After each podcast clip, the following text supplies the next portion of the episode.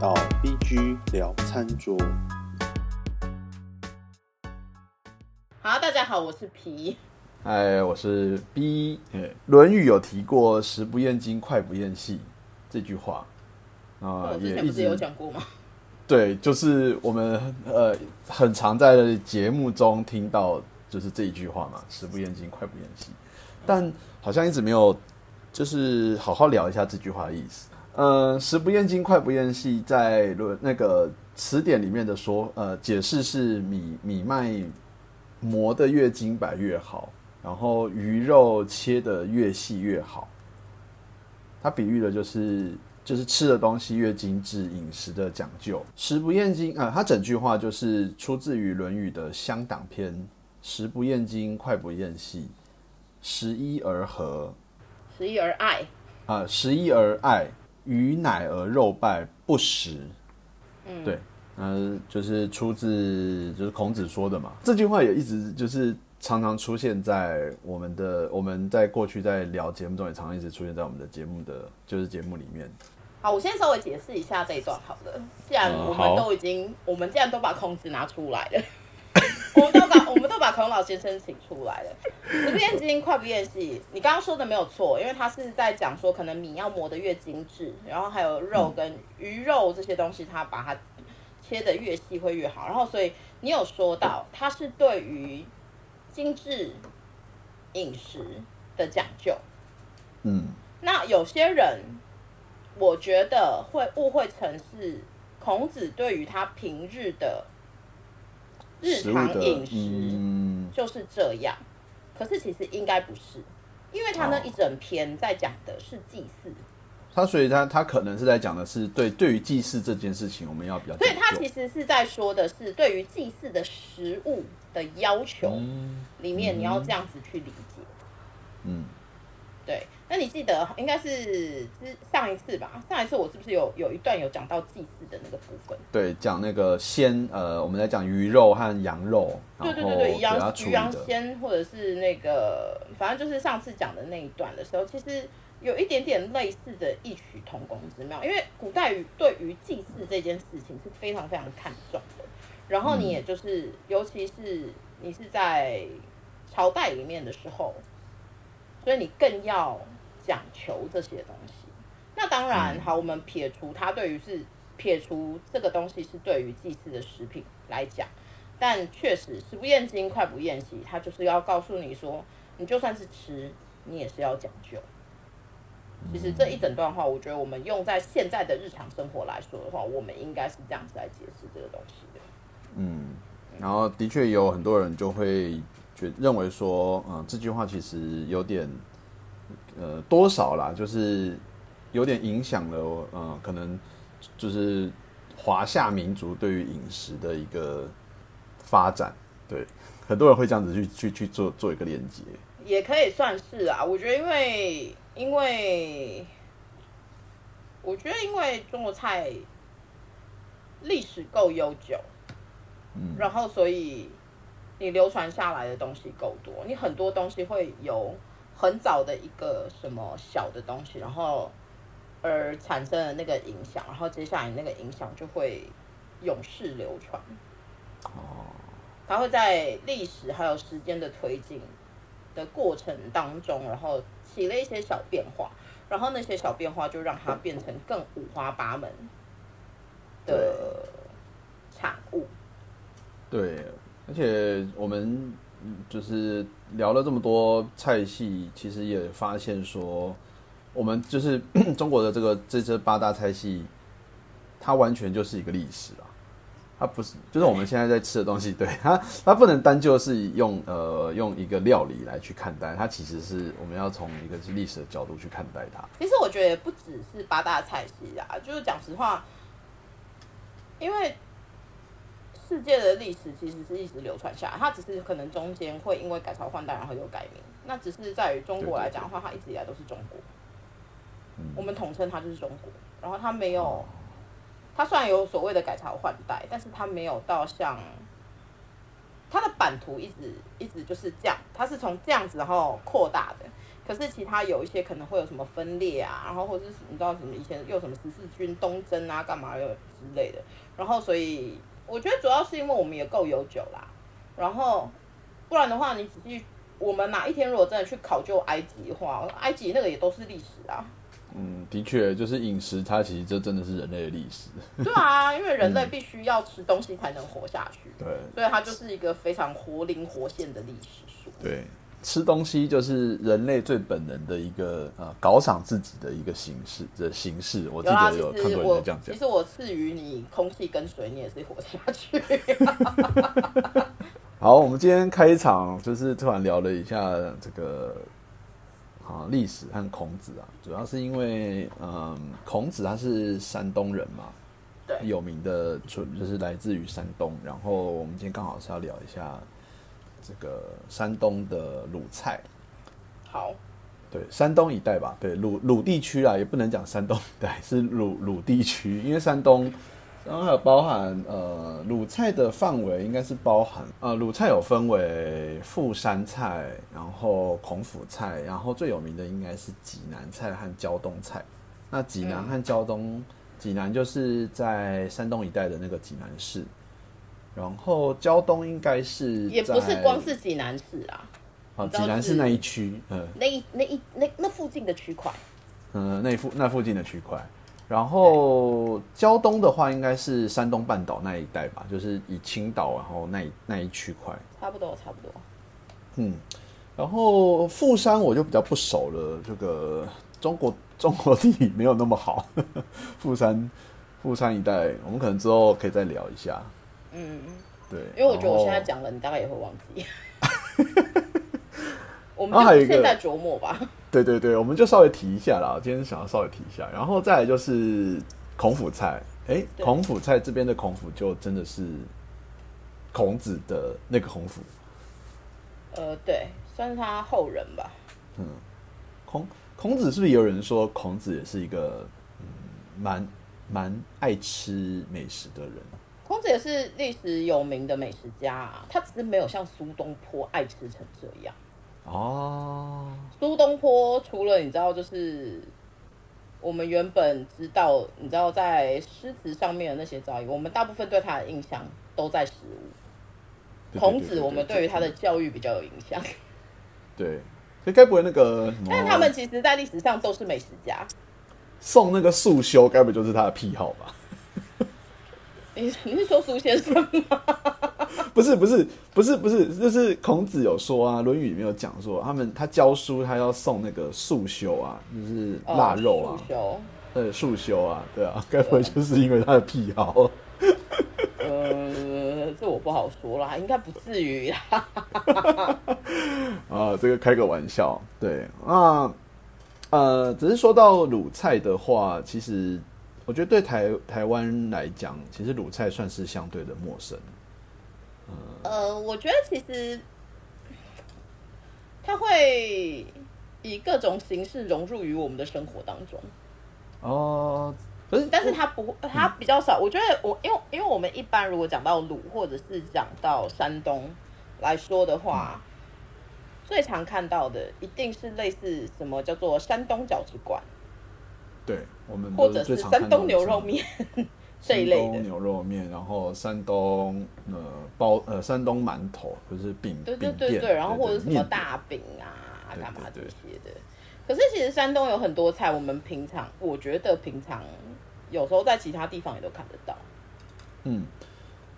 那照就是呃网络上很多我们找到的一些百科啊，鲁菜它的说明就会说，呃，好，我这边念一下，鲁菜，鲁菜是中国传统四大菜系的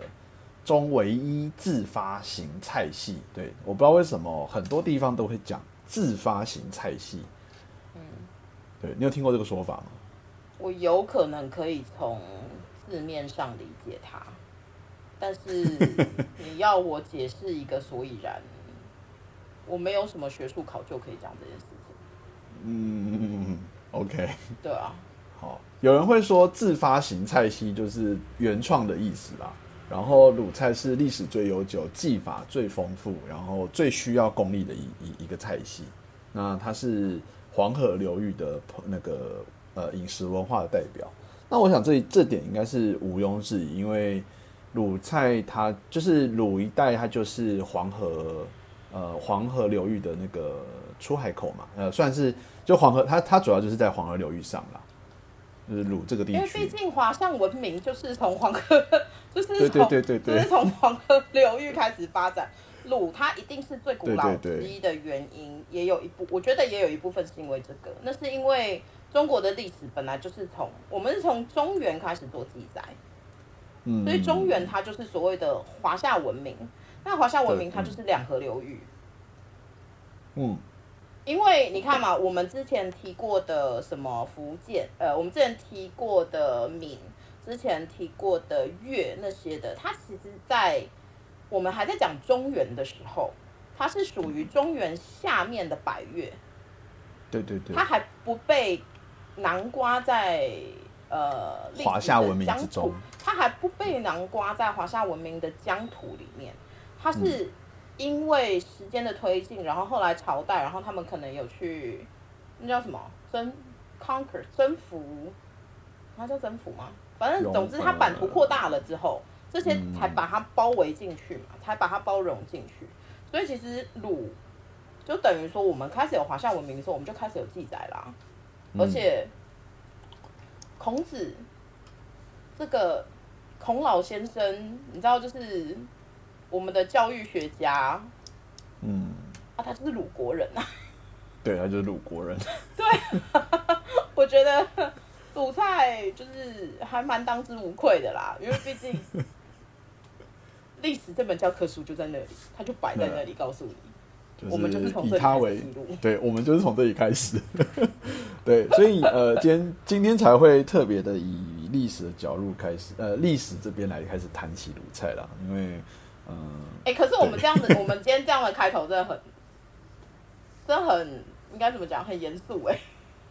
我们以前不是这个时候，我们以前不是这个时候就已经开始 k 笑，我不再讲一些什么什么五四三的了吗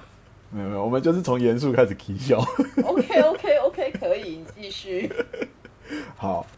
呃，那你刚才讲说，就是我们我们可能会在很多地方看到鲁菜的影子在嘛？嗯，它是不是也代表说，就是鲁菜它发展的早，然后它慢慢的就是往外扩散这样子的一个一个意涵在？我觉得一定会有啊，可能他原本在这边做出来的方式，然后我们之后历史推进，有的人一定会往外移，然后而且你知道首都就一直换来换去的嘛，嗯，然后嗯版图的问题啊，所以他一定也是会有人从这个地方往南迁，或是往北走，嗯，那他一定也是会把自己原本习惯的饮食一起带着走啊。嗯，然后之后，当他定居了在异乡的时候，这道菜就会根据他现在定居的那个地方有的，比如说食材，好，开始你还是会思变乡嘛，你还是会想要做类似的东西。对对对可是当你没有一模一样的东西的时候，你就是找替代品，所以然后它对对开始就会有变化，然后再加上融入当地的一些风俗民情，嗯然后它就会慢慢的演化成另外一道菜。嗯，的确是这样。刚有提到四个菜，呃，四个派系嘛。那最有名的是济南济南菜，嗯，然后济南菜有有一道料理叫九转大肠。九转大肠这道菜就我就蛮印象深刻，我想说，诶，为什么它叫九转大肠？然后去查了一下，那呃，九转大肠它就是济南，就是呃，谣传是济南九华楼所发明的啊。它源自就是它原来是叫红烧大肠，然后后来慢慢的改改良之后，就变成现在的样子。嗯，对，那其实这道菜，我不知道听众有没有有没有听过啦。我我自己是就是看了卤菜之后才才听过这样子。我我我很小的时候我就吃过了，所以我不知道。为什么你很小的时候吃过？我一直以为这道菜应该很多人吃过，嗯因为这是我们家以前，而且因为我爸很喜欢这道菜。嗯嗯嗯，对，但但某方面来说，因为我们家好像跟一般台湾家庭活的真的不太一样，所以我有点 我有点难解释这件事情。好好，对啊，但是我记得那时候就是，不管是九转大肠、九转肥肠，然后这是为什么我一直觉得鲁菜它其实就是以各种的形式，你知道隐藏在散布在台湾的各地。嗯嗯嗯嗯嗯嗯，对啊，因为我其实对于台中有没有很非常非常纯粹的鲁菜馆这件事情，我没有太大的印象。那我小时候不确定到底是在台中，还是有可能是去台北看亲戚的时候我没有吃到。可是我真的对于就是九转大肠这件事情有印象，然后它就是很像套圈圈的那种方式。对。因为它就是大肠会折进去，然后再折进去，然后所以你咬下去的，就是它在烧的那个部分，而且它的那个肠子要把它剪成，就是要把它切成一节一节的，然后你就会看到，你就会看到它那个肠肠是大肠是套套着的，套在中哦间，的，它那个其实是套着哦，嗯。对，它其实应该是折进去，因为你不可能是一只，然后你再套另外一个大肠进去，所以它其实一定是这样子把它推进去，推进去，然后让它营造出一个很像是很多层套在一起的感觉。嗯嗯嗯嗯。嗯嗯，然后因为它红烧嘛，所以它确实也比较重口一点。嗯，对，对啊但我是是因此，嗯，而且其实它重口还有一个原因，是因为它本身油脂就多，再加上它又这样子套进去，它的做法其实就是你你你处理好了之后，然后它要先，我忘应该是要先下去煮过，现在应该是会先煮过一次，就是焯水了之后。然后起来之后，它其实那一整只，它会用牙签把它串起来，嗯因为你不用牙签固定的话，它很容易散掉。然后它就要那个下去下锅炸，炸了以后再起锅，然后让它做呃上糖色啊，然后是红烧后面的那部的部分，然后最后再把那个酱汁淋上去。所以它其实那一道菜整个看起来就是红红的，对，红烧的颜色啦，对啊，然后比较后一圈一一块一块圆圆的，对，然后比较浓酱一点的感觉。对，就九转肥肠，我总觉得你知道，现在有时候你如果去外面买那个烤肉套组，有时候你会有在那个，我觉得我好像买过，但是它没有到套那么多层，可是它有类似的东西。然后另外一种就是中间塞一根葱的那个，啊，塞葱的就蛮常有的，然后烤肉烤肉的对对对肥肠里面塞肉嘛，呃，塞葱塞葱，对啊，因为我觉得感觉有点异曲同工之妙。嗯，哦，它是这样套哦，因为我后来为了。呃，反正我就是有去考究，所以我还去跑去吃了这道菜，呃，真的还蛮重口味的。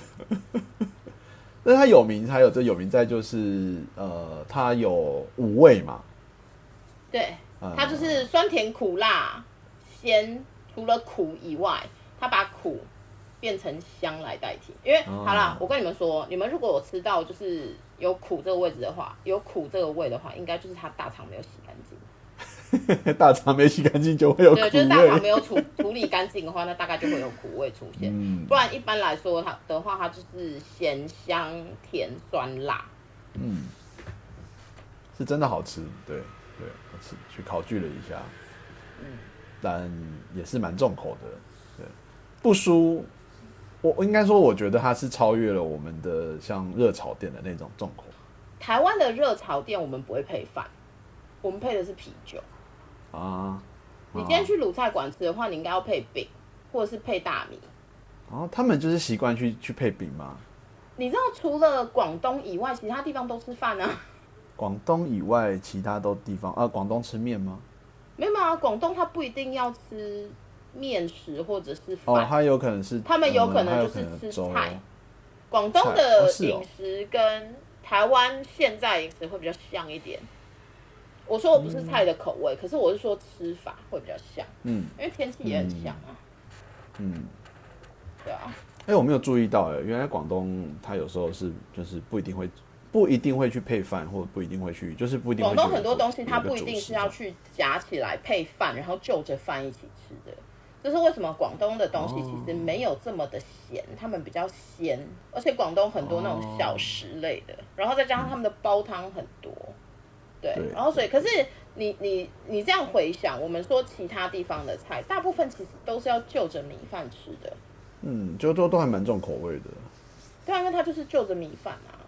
中式的菜，中式的菜肴就是配饭，这是标配啊。嗯嗯嗯嗯嗯嗯，对啊，所以你看，像鲁菜很多，我觉得大部分都是要配饼的啦。你不一定是吃大米，你如果不吃大米的话，你就是配饼啊。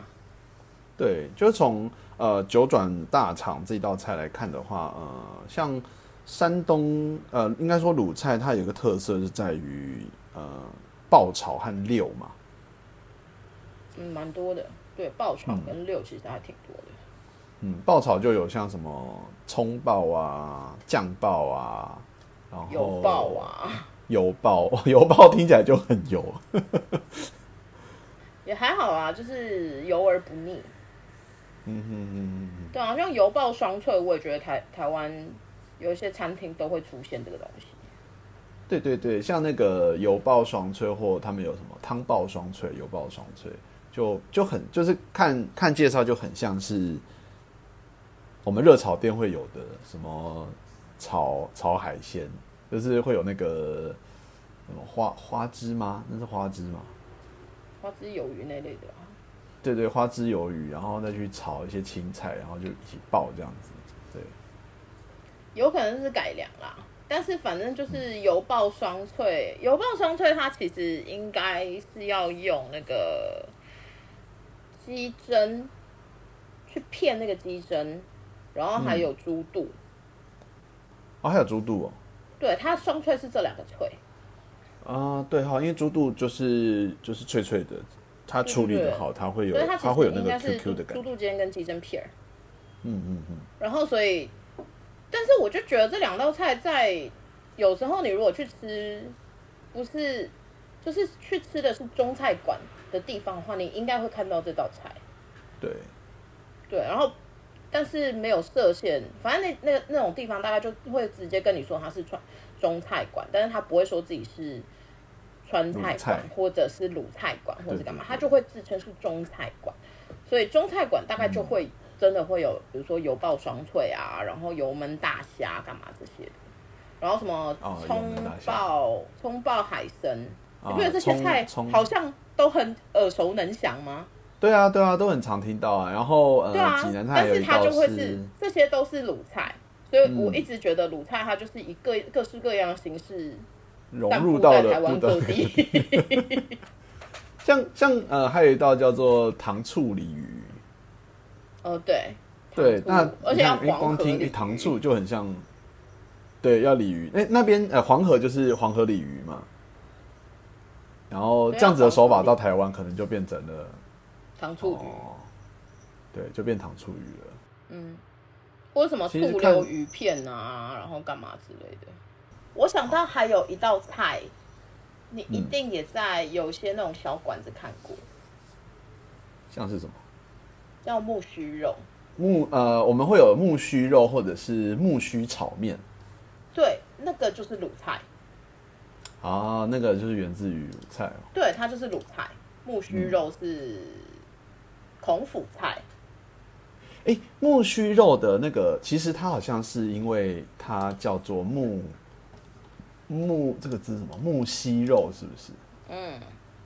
就是它，它是对，它是因为呃呃，它有另外一个字衍衍生过来叫木犀肉，然后相传到现在就变成叫木须肉。木犀好念它啦。对木 木犀很难念，就一个犀牛的犀，但是它是木字旁的。原原本的木犀肉，呃，木须肉源自于木犀肉，然后为什么会叫木犀肉？是因为它里面会去加一个叫做木须这种植物的叶子，还是花，好像是叶子。然后主要就是用猪瘦肉嘛，就我们常知道木须木须肉里面有东西，像那个猪的猪瘦肉，然后还有那个蛋花，呃，鸡蛋，然后还有木耳啊还有黄瓜，然后去切成长条状之后拿来炒。对，这是我知道的木木须肉。很多东西其实都是木西科啦，哦，所以你看嘛，像什么茉莉也是木西科的，木西科它是木西，它本身是植物的一个科目，哦，对，然后他们其实用的是玉兰片，玉兰片哦，一开始就是玉兰花的那个现在应该，呃，那个字，但它应该不是玉兰，应该不是玉兰花，好，它跟你想的东西应该不太一样。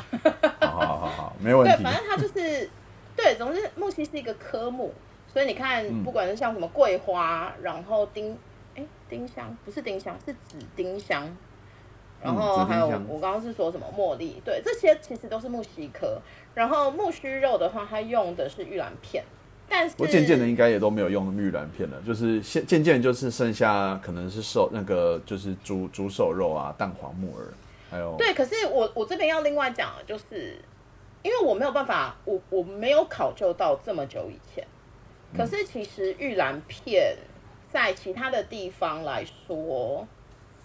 是竹笋片，哦，它只是片，然后再晒干了以后，形状跟色泽很像玉兰花的很像是花瓣玉兰花的所以他们叫这个东西叫玉兰片。嗯嗯嗯，呃，然后我觉得以食物的原理来说，或是以料理的原理来说，我觉得木须肉加玉兰片其实应该是笋，其实现在也是好像会加笋子啊，好现在会吗？好像会，我有吃过有些就是木须，对，会有加一点笋子，也是一样切片，哦就是切切丝，嗯，那算切丝吧，比较粗一点的丝这样子。嗯然后对，然后木须来说的话，因为我没有记错的话，以前好像是桂花吧，桂花不知道是不是别名是木须，我有点忘记了。但是讲实话，木须肉它里面的木须是来自于它的鸡蛋炒松了以后，嗯，像木樨这个东西，所以它其实不会加木樨下去，哦，因为木纯粹樨是因为形因为木樨大部分其实不可直接食用，嗯 对，它需要做做过处理，嗯，嗯，所以其实应该是应该是这样子啦，因为它跟现在的原型也长很像啊。虽然我很少吃这个，因为我不喜欢，我没有那么喜欢黑木耳。我也不喜欢，但是呢，就是有时候我想到，嗯，我想要吃一个木须炒面，那又想到木黑木耳，就觉得，哎，对，那因为我也没有很爱吃木须炒面，我那真的是我大概十年才会点一次的东西。当我什么东西都没有点，然后又点错的时候，我就会点了它。嗯，对，哦，这真的还蛮常见的，就是很多可能面点馆，或者是对我应该说，我其实喜欢新鲜的黑木耳，可是我不喜欢干木耳。然后他们都是用干木耳去泡，对，就但是木须肉应该是用干木耳，嗯至少现在大部分木须肉是用干木耳，嗯干木耳就会比较更脆更脆。更脆嘛，对对啊，因为它泡发了之后，它的那个脆度会整个出来。然后，而且你就想嘛，再加上它其他的那些配料，笋片也是脆啊，对对对，笋片也脆，然后嗯然后你刚刚不是说有黄瓜也是脆，黄瓜片也是脆啊，这些就是对。让你脆口、爽口的东西。对对。我今天想要来聊一下宫保鸡丁，虽然宫保鸡丁现在是属就是我们熟知的，就是川菜嘛，宫保呃鸡丁，对，现在算是川菜。宫保宫保鸡丁。是川菜，然后，但是宫保鸡丁，它其实跟除了在就是川，就是它除了是川菜以外，它其实跟贵州和那个山，就是山东也是有点关系的。应该是应该是说这道菜它背后的一个故事是有点关系的。对，嗯，有、就是有那个小故事。对，有一个小故事。然后对，因为刚好看到，其实它它有点跟呃鲁菜有一道叫做就是酱爆鸡丁有点类似，然后它有点是哦这个酱爆鸡丁改良改良成的。嗯哼，对，有人说是酱爆鸡丁改良成，那它跟呃我们清朝的一个丁宝珍，就是呃，有人有人有人会说宫呃宫保鸡丁，它其实有呃源自于山东的呃鲁菜的一道叫做酱酱爆鸡丁的料理啦。那它这道菜它就会跟清朝光绪年间的一个大官丁宝珍有关系。我这边补充一下好了，嗯，它其实它在卤菜之前的话，它其实应该是前菜。前菜，您说是它不是主食？不是我说的前是，我说的前是一个一个黑布，嗯嗯嗯。然后再一个金字钱，它其实就是贵州菜的意思。哦，贵州，贵州。嗯，嗯，嗯，嗯，嗯，嗯，嗯，嗯，嗯，对，因为丁宝珍其实是贵州人。嗯，对，丁宝珍是贵州人。对，对。所以其实这道菜应该是先是前菜，然后之后他去了山东嘛。嗯，然后之后再流传到了四川。嗯，以，哦，以顺序来讲，就是假设他。假设这道菜应该真的是丁宝珍发明来讲的话，那它的走向应该会是这个样子，没有错。嗯对，因为贵他等于说他是长于贵州，他是出生于贵州，然后后来读书，然后之后开始当官了以后，就去了其他地方，因为他又有又有去过湖南然后，他以前去过长沙，我没有记错的话。对啊，去过蛮多地方。对啊，然后后来是他到了山东了以后，那时候官位就比较大了，哦，嗯，然后所以到了山东以后，把我觉得应该有可能是这样，就到了山东了以后，他想念家乡菜，然后所以他就把贵州的一些菜，然后在山东做出来，然后之后，因为他后来他山东的下一个点就是四川。然后再把它带过去，所以等等于说，他原本他在贵州的那道菜，他留在了山东，然后山东的留在山东的那道菜就叫做酱爆鸡丁。但当他又同样的东西，因为他一定会带着厨子嘛，不可能是他永远都是他自己下厨。当他又带着他的厨子、他的御厨，然后又去到了四川的时候，然后再融入当当地的一些什么食材干嘛之类的，后来就出现了后来形式的宫保鸡丁。但是宫保鸡丁也是其他人赋予它的名。对对，对，你可以聊聊宫，对，你可以聊聊对宫宫保的字字眼的来源来。对啊，最想要讲说宫保，宫保这个字就是他们呃，哎，是皇帝赐给他的吧？丁宝珍，丁公保，然后是一个被赐予的名字。有可能，但我觉得，我怎么觉得不会是宫里赐予他的名字？因为宫里不太有可能会把“宫”这个字赐给他，但有可能是就是到了四川的时候，然后因为这这道菜流传出去了，开始在开始在当地流传出去，然后他们知道这个是丁宝珍做的，然后他那时候呃，因为反正他那时候时任他是东宫的太保嘛，对，哎少保吧少保，少保，嗯太保。太保是他后来走了以后，然后才才才给的封号。他那时候是少保，所以他是东宫少保，所以那就是宫保。哦，对，因为你如果要说是，你如果要说是，因为那时候是清朝嘛，你要说是朝廷赐给他这道菜叫做宫保鸡丁，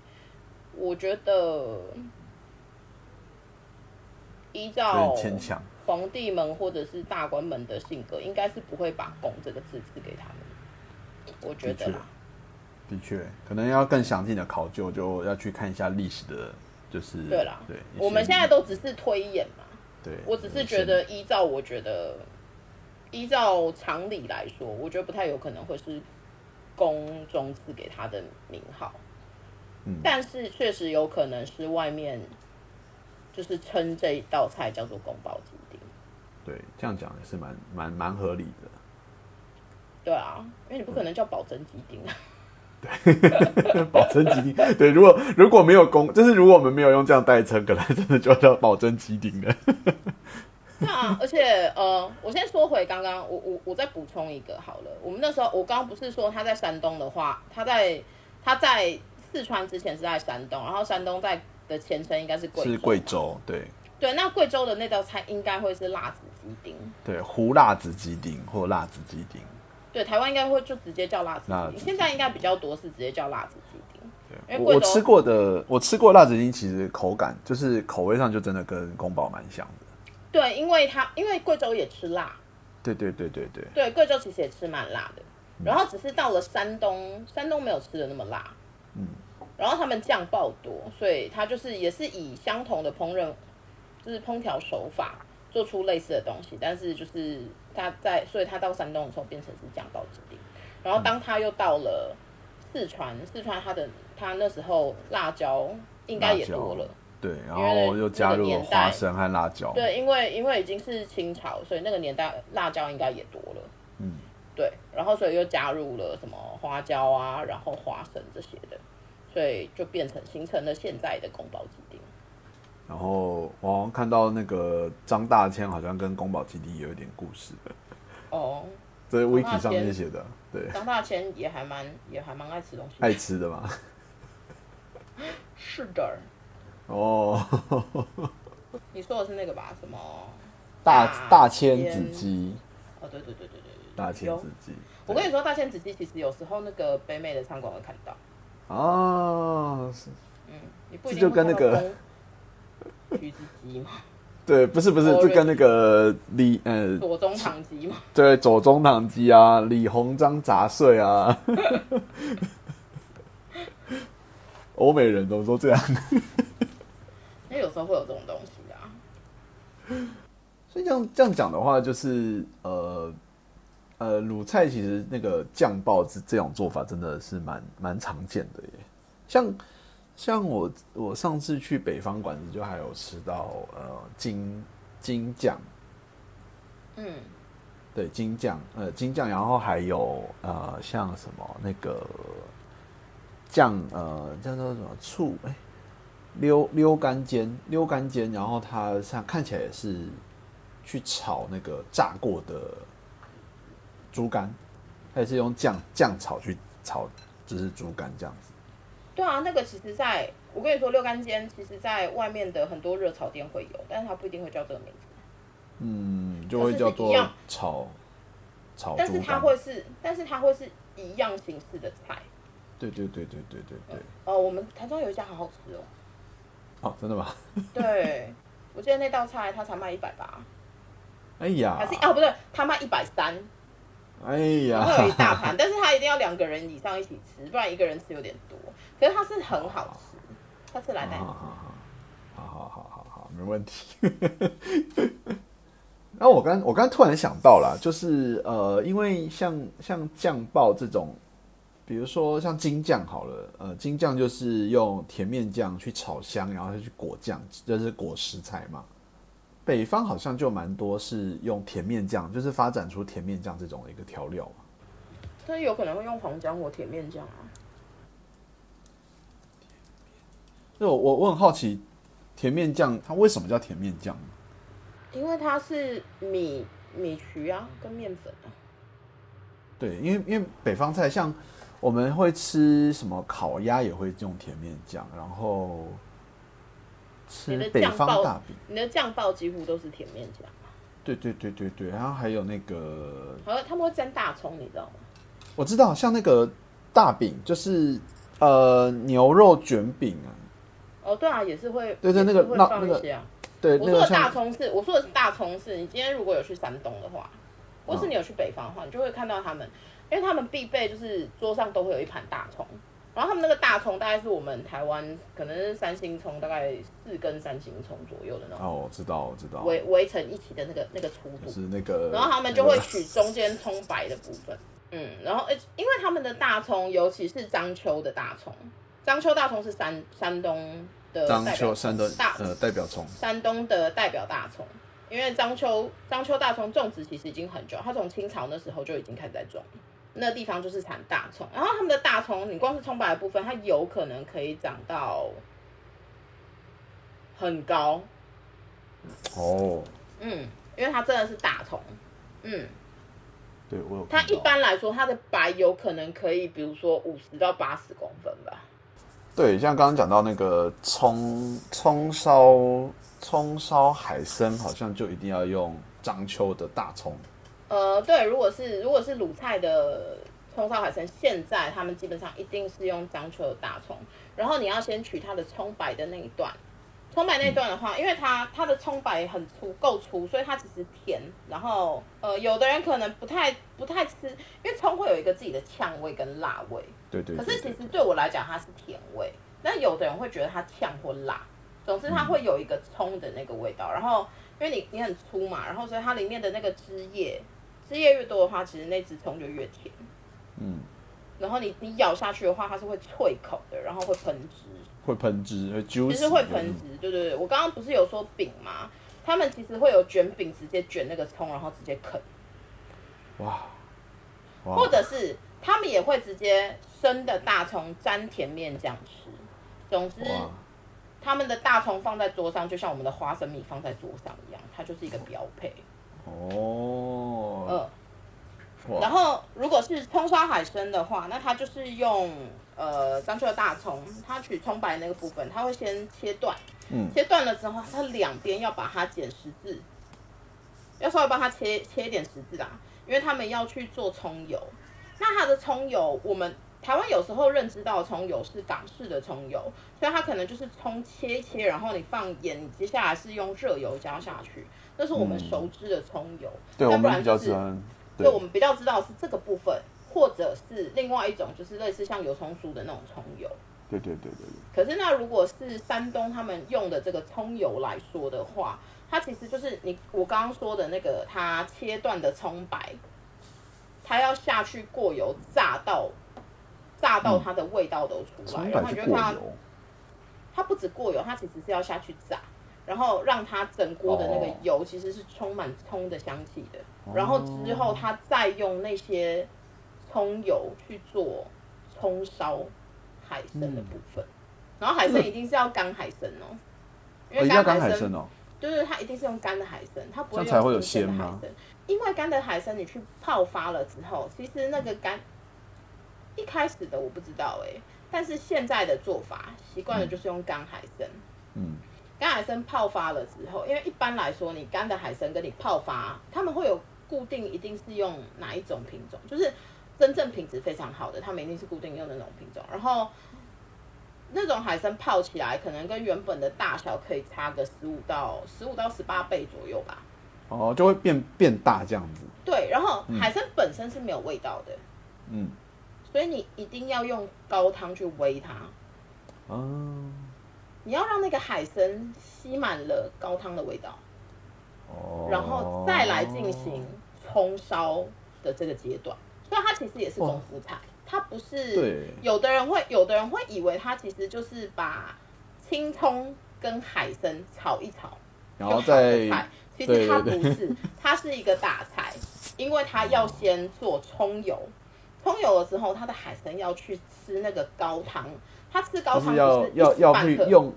用高汤去泡发，有对，点而且它的高汤，他们现在有可能会跟你说，你知道，你就是也是要用鸡汤去煨，然后你那个鸡汤里面可能它也需要用呃干的干贝，对对然后要加金华火腿，总之它就会是一锅高汤，然后去煨那个海参，让那只海参已经整个把高汤的味道都吃进去了以后，它才嗯。进行下一个真的是葱烧海参的那个最后的那个阶段。哇这对这样这种流程就蛮厉害的，嗯，所以它其实真的不是只是你知道，就是葱去炒海参，然后烧它就这样。对对对对对。这不过这道菜在台湾呃至少有些馆子会出现啦，嗯，你如果真的是去中菜馆，我我我一直有强调，它其实应该真的是要去中菜馆，所以它不是快炒店会出现的东西。快炒店它应该就是会炒海，顶多就是大概炒海参给你啊，因为出菜快嘛。呃对，但是你今天如果真的是去所谓的中菜馆，就是你可能真的是要花一点时间去吃那些东西的地方，它应该就会出现。那我看刚才讲到说，它一定要用最高级的刺身。那如果品质不好的话，听说就会把它做成什么酱烧海参之类的，就是要用因为你就是用浓酱去压那个味道啊。对对对用浓酱去压味道了。对啊，你顶级的刺身的话，你去吸那个汤汁，然后再加上它的那个口感，因为你泡发的海参跟你新鲜海参吃起来也是不太一样。嗯，对对，其实我一直都觉得泡就是晒干然后再泡发的东西都会比较脆。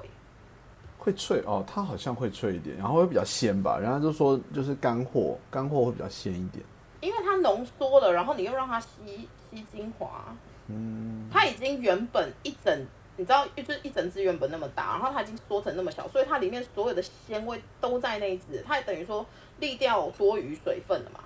对，然后你现在给予它的水分又是精华的，精华啊，所以它会更鲜呐、